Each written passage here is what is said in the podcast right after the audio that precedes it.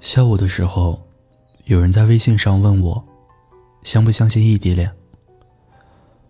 我回答说，相信，也不相信。相信的原因是因为，自己见过，最后修成中国的异地恋。同时，我还认为，能走到最后的异地恋，都是真爱。而不相信，是因为异地恋真的太揪心了。他给人的感觉，就好比是个倒计时。不在一起的时候，时间过得像倒计时；在一起的时候，时间更像倒计时。你什么时候回来啊？永远都是彼此之间一个害怕问起和听到的问题。先来说个故事吧。我的一个朋友大武，曾经有过一段长达七年的异地恋。从长沙到南昌，从上海到北京。读大学期间，大武在长沙，姑娘在南昌。四年的时间里，大武在火车站，一眼就可以看出哪辆车是开往南昌的。那辆 T 字开头的火车上，什么时候会来推销员？会说怎样的话？卖什么产品？以及沿途都是什么样的风景？他都可以说得出来。原本以为过完大学四年，两个人就可以结束这段苦逼的异地恋，可谁知又因为各自工作和读研的原因，两个人依然异地。七年是过去了，但两个人还是分手了。我得知大武分手的消息，是在一周之后。那时候非常偶然的接到了他的电话，说来长沙出差，晚上出来喝一杯。再然后，就是他说自己失恋的事情。那天晚上喝酒的时候，我问大武。这七年你是什么感受？大武说：“多半是痛苦。”我问为什么？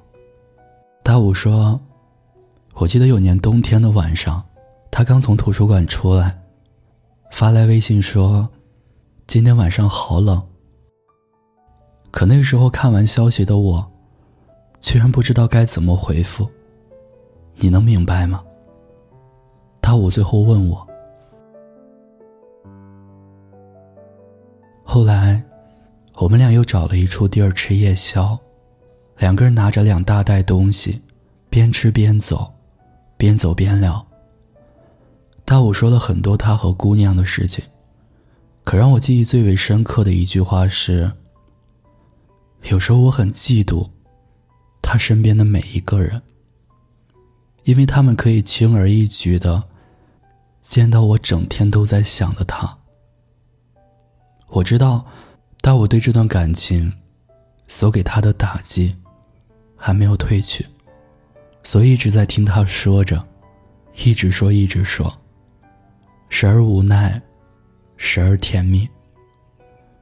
这种从他口里说出的回忆，好像就是昨天才和姑娘发生的事情一样。我知道，他很不舍。还记得那天晚上，喝到很晚很晚，两个人坐在一家银行门口的台阶上。当时我问了大武一个问题，我说：“如果让你再来一次异地恋，你会怎么做？”大武说：“怎么做？傻逼才会再来一次异地恋吧？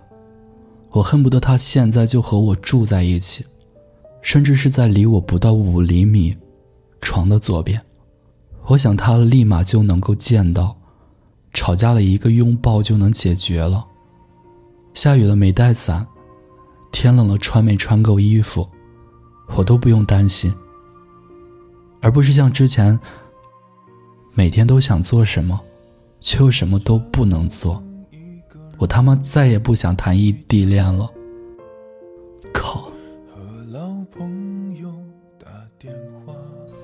大武说完，随即又吹了一瓶啤酒。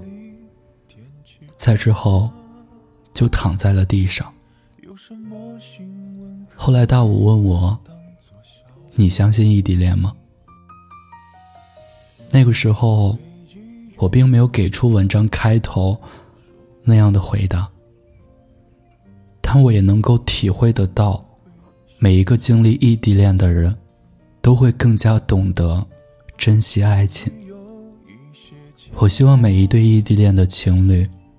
都能修成正果，但假使让我再来一次异地恋，打死我都不会再来了。在夜深人静的时候，想起他送的那些花，还说过一些撕心裂肺的情话，赌一把幸福的。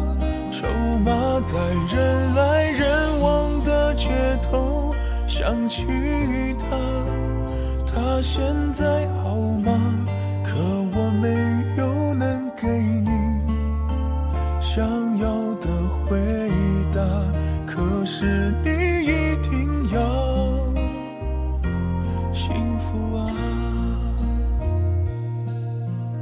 孤单的夜里，有我陪着你，我是念安。你可以在微信公众号搜索“念安酒馆”，想念的念，安然的安，就可以找到我。我在古城西安，对你说晚安，亲爱的你，好吗？